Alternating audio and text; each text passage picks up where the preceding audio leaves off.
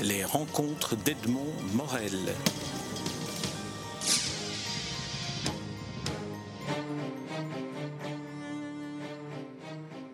Olivier Wery, je suis très heureux de vous rencontrer à Bruxelles. Vous n'êtes pas dans, les Ardennes qui vous sont, si chères.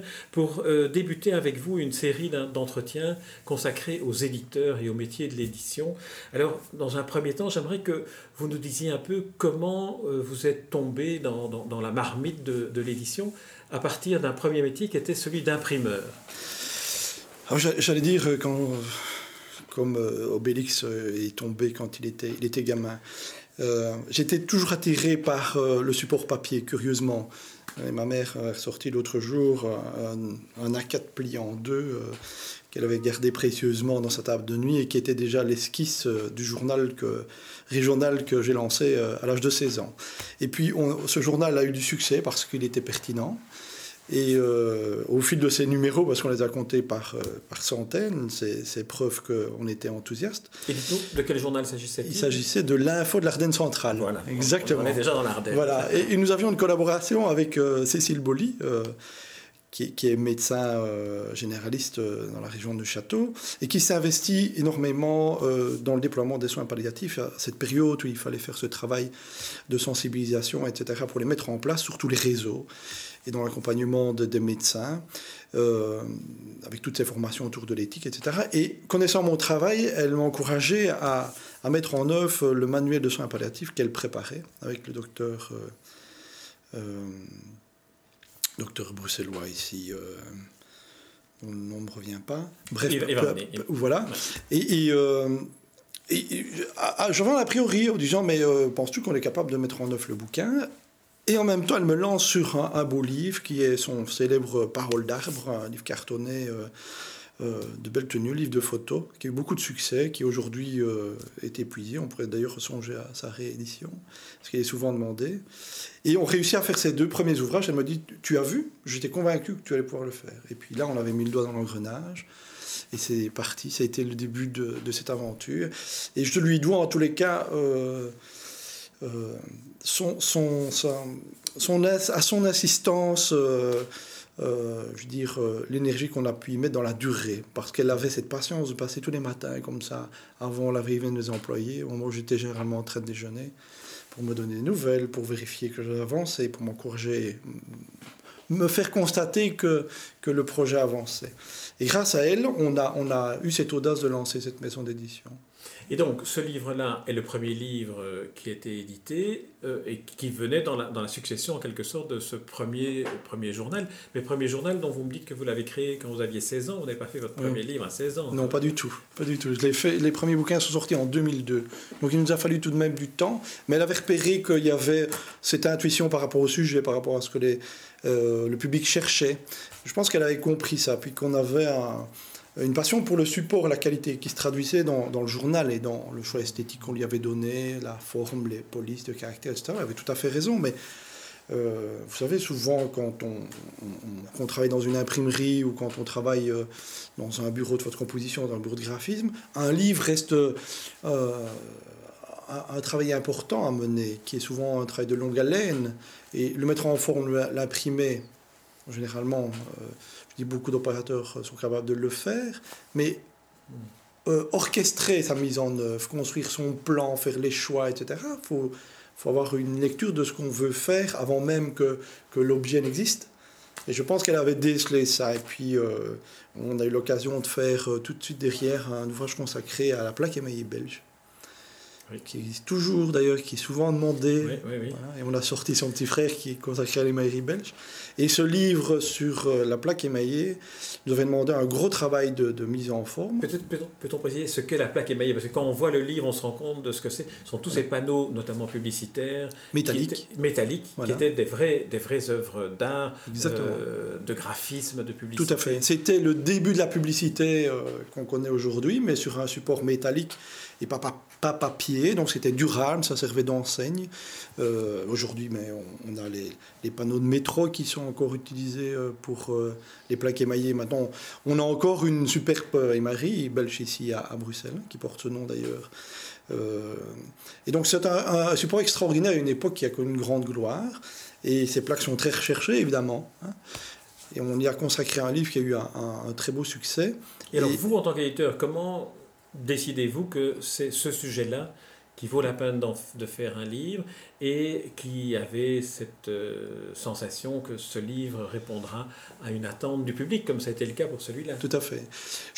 Pour, pour, tous les ouvrages, hein, les, réflexions que je me fais toujours, c'est qu'est-ce que le public cherche, qu'est-ce qu'il demande. Donc il faut être à l'écoute de ce public, il faut être à l'écoute des libraires, il faut, être, il faut soigneusement lire, scanner les magazines, les journaux, voir les sujets qui viennent régulièrement, ceux qui ont de la matière qui peuvent être explorés. Il faut surtout voir ce qui a déjà été fait et ce, que, ce qui manque vraiment. Et puis, il faut rencontrer l'auteur, il faut parler beaucoup avec l'auteur, cerner la manière dont il maîtrise ce sujet, s'il est capable d'être, euh, je veux dire, un bel ambassadeur de son ouvrage, savoir bien en parler, être capable de parler à un micro, à, face à une, caméra, euh, quelles sont ses références, euh, est-ce qu'il est crédible dans ses ouvrages, sur quoi il s'appuie dans ses recherches, quels sont ses relais. Tous ces éléments, à un moment donné, crédibilisent le projet. Euh, et par ailleurs, un élément qui est important, c'est la durée qu'on va donner au projet. Entre, on a l'idée du bouquin et on sait qu'il va sortir deux ans, trois ans après cette idée. Donc il faut, il faut sentir que le sujet est, euh, je vais dire, une valeur durable. Faire un ouvrage vite, euh, un livre vite, ça ne se fait rarement vite. Hein. J'aimerais qu'on revienne un, un, petit peu au début de l'entretien où vous évoquiez le goût que vous avez et pour le papier et pour l'objet livre. Alors vous démarrez en 2002 votre maison d'édition. 2002, on est déjà à l'époque où le livre est mis en question et le cas échéant menacé par toute une série d'autres supports.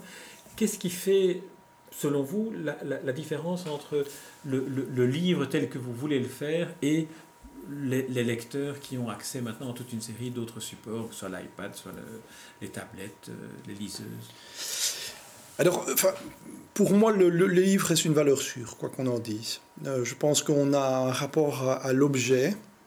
Euh, je pense qu'il est très différent qu'on soit sur une tablette ou qu'on soit euh, devant un livre papier.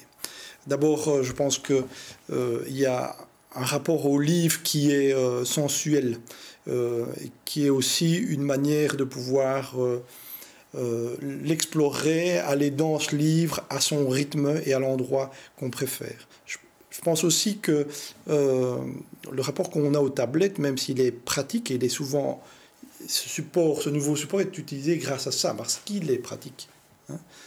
Euh, mais l'objet livre apporte d'autres sensations que la tablette, qui, ne sont, qui n'ont rien de pratique à mon sens, qui sont d'abord liées à, se toucher à cette, cette sensation euh, liée euh, au caractère.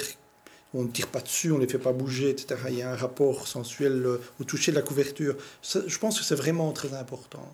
Le fait que vous ayez été imprimeur dans un, dans un premier temps a, a créé entre vous et, la matière papier un, rapport particulier? Oui, tout à fait, ça ne fait pas l'ombre d'un doute ça. Et euh, je pense que ça, ça, se, ça se constate encore facilement, aisément quand on, voit nos choix de papier, nos formats. La, manière dont on travaille, nos choix de police, etc. Et j'en parlais encore euh, il y a peu de temps, d'ailleurs c'était à Christian Libens euh, que je rencontrais il y a deux jours d'ici, et je disais toute l'importance euh, de la chance que j'avais pu avoir d'apprendre la typographie avec euh, les, caractères en plomb. Et dis, deux ans après mon, apprentissage, je pense que c'était une section, une activité qui fermait, parce qu'il n'y avait plus de raison d'être puisque l'électronique arrivait. Et je dis, ça a été un vrai, bonheur d'apprendre euh, à pouvoir composer des textes avec des, des pièces en plomb, avec une casse à mémoriser, etc. On a un autre rapport à la lettre, à sa forme. Et je, c'est aussi sensuel cet aspect-là. Il y a, c'est, tactile et euh, on intègre mieux l'importance de l'interlettrage, de l'interligne, euh, euh, ces choix des polices de caractère, en sans empattement. ça vraiment, enfin pour moi, c'est essentiel quand on est éditeur, ces choix-là. Ils sont, ils sont vraiment importants. Et, quand on peut travailler avec des professionnels, que ce soit graphistes et autres, qui ont ce même souci, c'est un grand plaisir. Ça permet en tous les cas de servir mieux le texte et, le travail des auteurs. Ça, j'en suis persuadé. Si vous voulez bien, on va aborder maintenant l'aspect catalogue de votre, de votre maison d'édition. Euh, euh, si vous voulez bien, on va aborder l'aspect catalogue de votre maison d'édition. Il y a d'abord un premier volet qui est un volet livre documentaire, mais qui très vite devient non plus seulement livre documentaire, mais livre, euh, livre d'art, beau livre, que ce soit en photographie ou que ce soit ce livre qu'on évoquait sur les mailleries ou d'autres livres sur, sur les Ardennes. Il y a ces trois éléments, faire du document, faire du beau livre et l'ancrer dans une région, mais sans être régionaliste. J'aimerais que vous nous précisiez ces trois, ces trois aspects. Alors, euh, effectivement, il y, y, a, dans la naissance de la maison d'édition le souci de, euh, de valoriser euh, cette qualité de vie qu'on a en Ardennes. Et je dis souvent à, mes amis, on a la chance d'habiter en forêt. Parce que c'est ça qui nous caractérise, les Ardennes, c'est qu'on est en forêt. Et euh, je voulais le mettre en, avant à travers nos publications. Et ça explique certainement la forme qu'ont pris les premiers ouvrages qu'on a mis en œuvre, qui sont illustrés, mais qui sont aussi très riches en, contenu.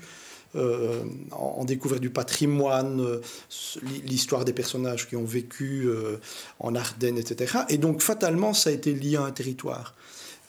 mais je, pense qu'on a pris vite conscience qu'on ne devait pas s'enfermer dans ce territoire, qu'on avait intérêt de s'ouvrir sur le monde et de, dépasser euh, les, frontières euh, euh, presque provinciales, parce que vous savez que les luxembourgeois sont, fiers de leur territoire et il y a une, identité forte aussi, mais il ne faut pas en, être prisonnier en tous les cas. Dans, dans, dans le cas de la maison d'édition, c'était une préoccupation. Il fallait davantage rayonner sur l'ensemble du territoire belge pour, pour avoir une bonne mise en place, etc. Mais a contrario, ça, ça nous a permis de nous forger une identité, mmh. Euh, un caractère. Et euh, je pense que ça se traduit très bien dans nos publications. Et c'est vrai qu'il y a eu ce souci euh, de mettre en image et de choisir les bons auteurs et les bons photographes qui allaient pouvoir magnifier ça. Et donc ça rencontre, c'est toujours le fruit de rencontre, ce, travail. Hein. Et puis, mais le, souci qui était le suivant, ça a été de sortir ce territoire et, de, voir de quelle manière on pouvait, avec cette même expertise, euh, euh, le mettre en œuvre autrement que sur le territoire. Euh, si on cite encore quelques, parce qu'on peut pas, on doit inviter ceux qui nous écoutent à aller sur votre site pour voir un peu tous les toutes les différentes euh, et collections et, et, ouvrages que vous publiez dans ces collections. Mais il y a par exemple des livres qui mêlent euh, l'art et euh, la, la, Belgique ou Bruxelles. Le livre est consacré à Magritte et la, Belgique de Magritte. Donc, Tout à fait. Là, là, on est devant. Racontez-nous un peu ce, ce, ce livre-là, ce type de, de, démarche qui vous a conduit à, à ce livre-là. Mais par exemple, Magritte, je rencontre Michel Carly qui a un projet à me proposer. Je le rencontre ici à Bruxelles euh, lors de, différents rendez-vous que j'avais ici euh, sur la capitale. il me propose un, sujet qui était global. Et, en l'étudiant avec lui, au bout d'une heure, je lui dis Tu sais, Michel, on peut très bien faire de ton travail deux objets différents et distincts parce qu'il y a, y a beaucoup de matière. Il y a d'abord là, euh, pour moi, ce qui peut apparaître comme un roman et qu'on a placé dans la collection littéraire ce, bouquin qui est sorti euh, à la foire du livre euh, l'an passé, qui s'appelle Moi, René Magritte, qui a connu un beau succès, qui continue d'ailleurs. Euh, et puis qui, a vu son petit frère, moi je l'appelle le petit frère, le roman de, de Pascal Toussaint, euh, J'habite la, la maison, de Scutner, qui que nous avons rencontré. Tout à fait. Et qui est, venu à point compléter le travail de Michel Carly. Et alors, à côté de ça, il avait un gros travail, euh, il avait un gros matériel d'archives, de documents inédits. Et je lui dis, mais tu sais, on devrait faire quelque chose sur euh, Magritte, la Belgique, la perception qu'il avait, de la manière dont il, a vécu la Belgique. Et, comme ça est né ce bouquin sur la Belgique de Magritte, qui est très intéressant. Je trouve que quand on le traverse, on comprend mieux le regard que Marguerite posait sur, euh, sur les choses qui l'entouraient.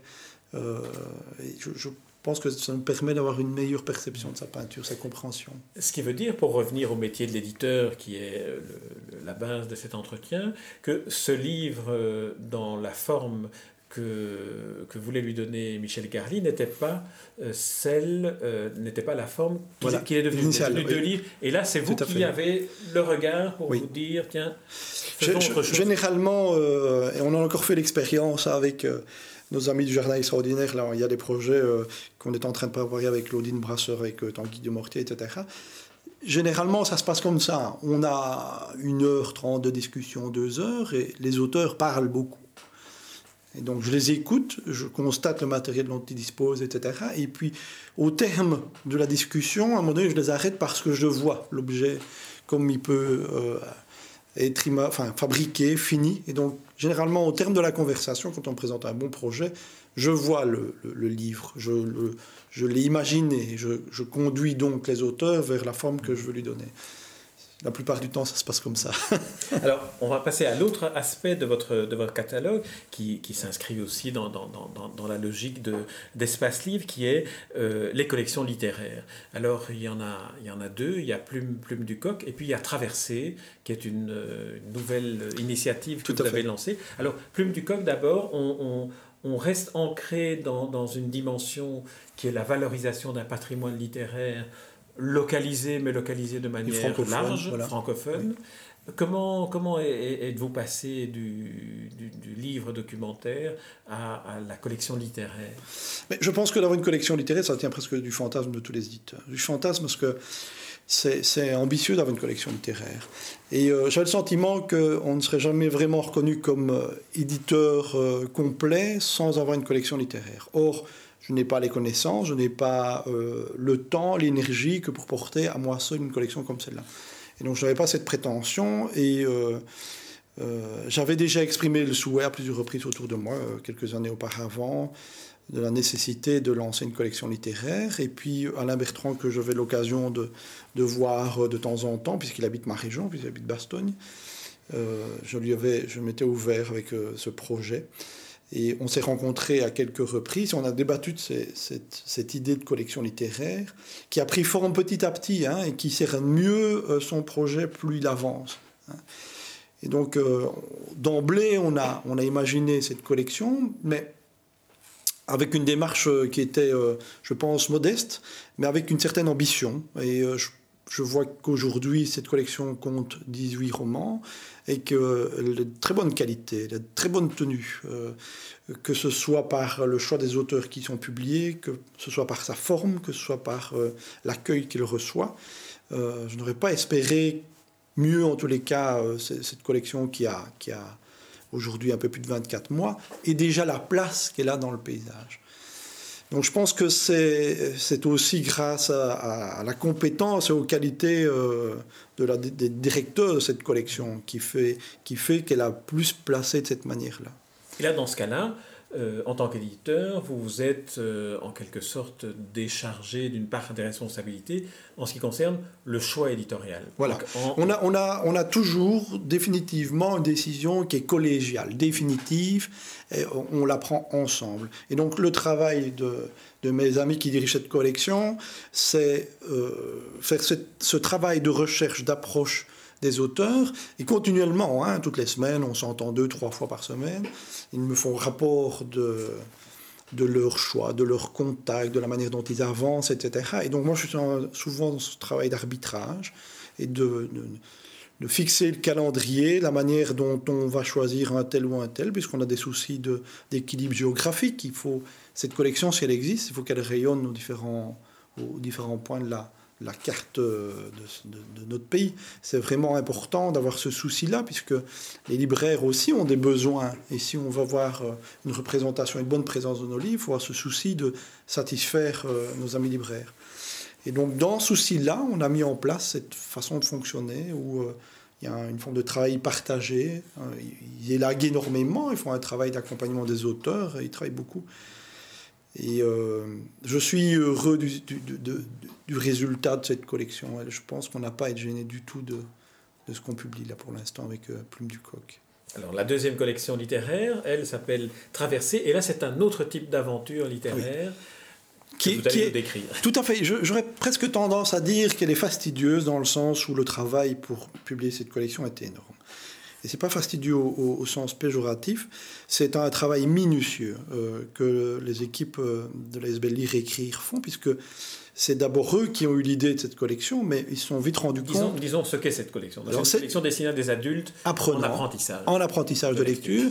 Et donc leur souci, c'était euh, euh, qu'ils n'avaient pas assez de publications pour des adultes, et ils étaient confrontés souvent on va dire la plupart des cas, à leur donner des publications qui étaient destinées à des enfants.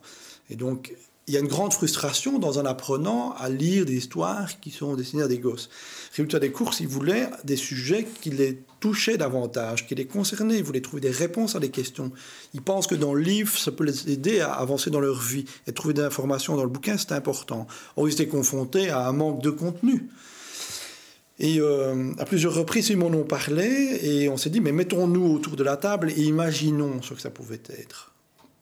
On ne pouvait pas imaginer les contraintes que ça peut être d'écrire pour des apprenants. Précisons bien que ce sont des romans, hein, donc ce, sont, des, romans, tout à fait. quand vous dites qu'ils vont apprendre, euh, recevoir des informations, en fait, c'est euh, participer au plaisir de la lecture de, Tout à fait. romanesque. Exactement. Mais sur des gens qui ont besoin de pouvoir comprendre d'où ils viennent, dans quel pays je vis, et pourquoi on vit comme ça, etc. Et donc, euh, ils ont raison. Dans les livres, on trouve beaucoup de réponses. Par contre, on n'imaginait pas à quel point la justification d'un texte, donc sa, sa largeur, est importante dans l'apprentissage. Que des colonnes étroites est une difficulté pour l'apprenant. Il préfère une, une longue, un caractère grand, pas de coupure de mots. Euh, et donc c'est autant d'obstacles à une facilité de lecture. Et donc il a fallu identifier tout, tout ce qui fait une difficulté euh, euh, de, de, de, pouvoir accéder à un livre, enfin un texte tout simplement. En fait, tout ce que nous, on a surmonté au fil du temps dans notre apprentissage primaire principalement, qui nous permet de lire aisément aujourd'hui. Pour un adulte, apprendre vite, lui doit absorber tous ces obstacles. Et donc on a nettoyé ces textes et puis euh, il a fallu aussi aller vers l'écriture, parce que euh, en apprenant, on doit pouvoir lui répéter deux, trois fois dans le texte euh, la même chose, parce qu'il a besoin de valider la compréhension de ce qu'il a lu, par exemple. Xavier Deutsch en parle très bien, par exemple, quand on l'interroge sur l'exercice, il a, il a fait un très bon roman pour cette collection.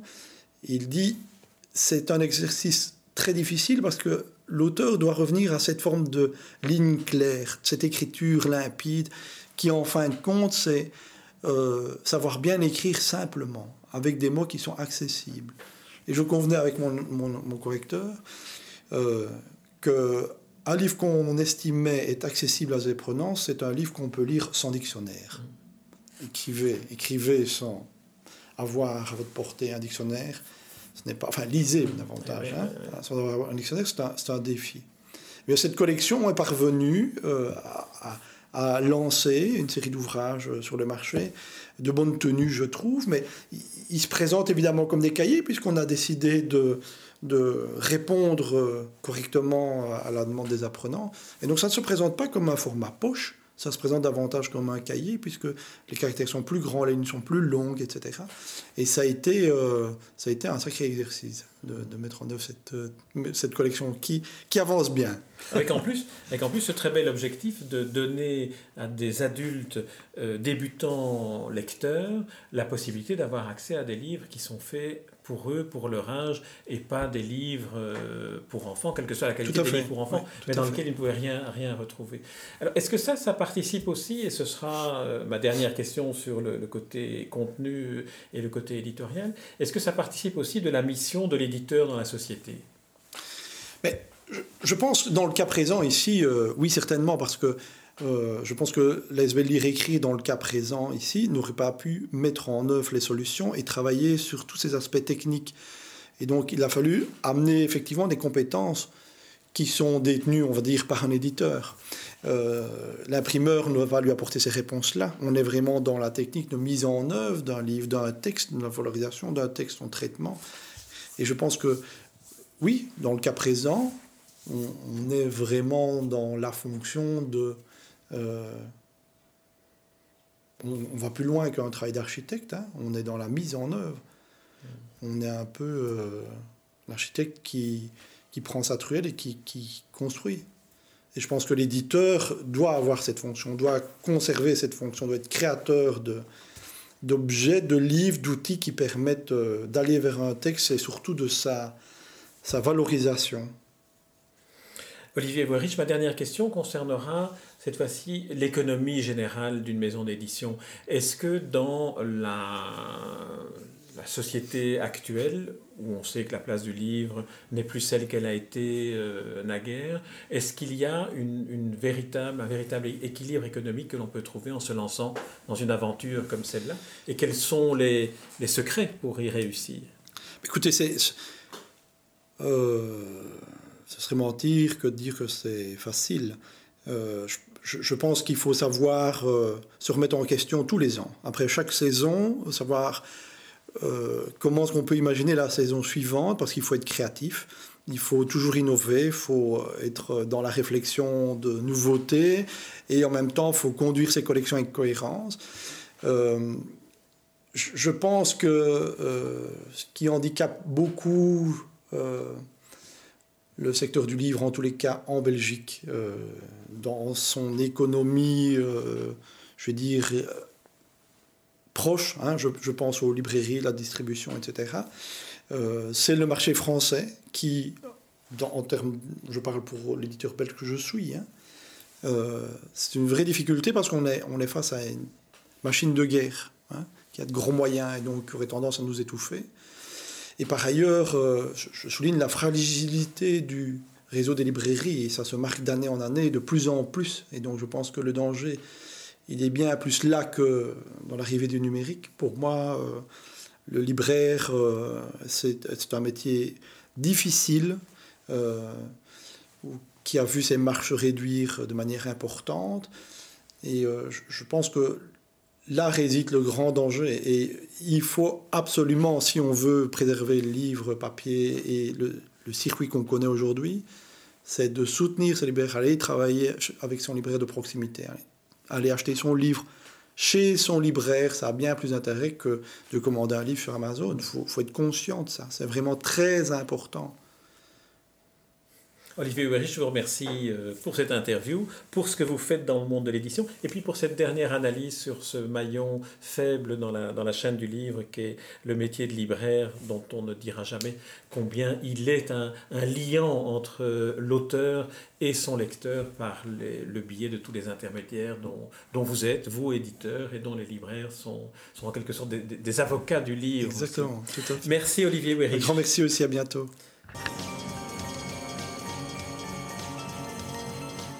Les rencontres d'Edmond Morel.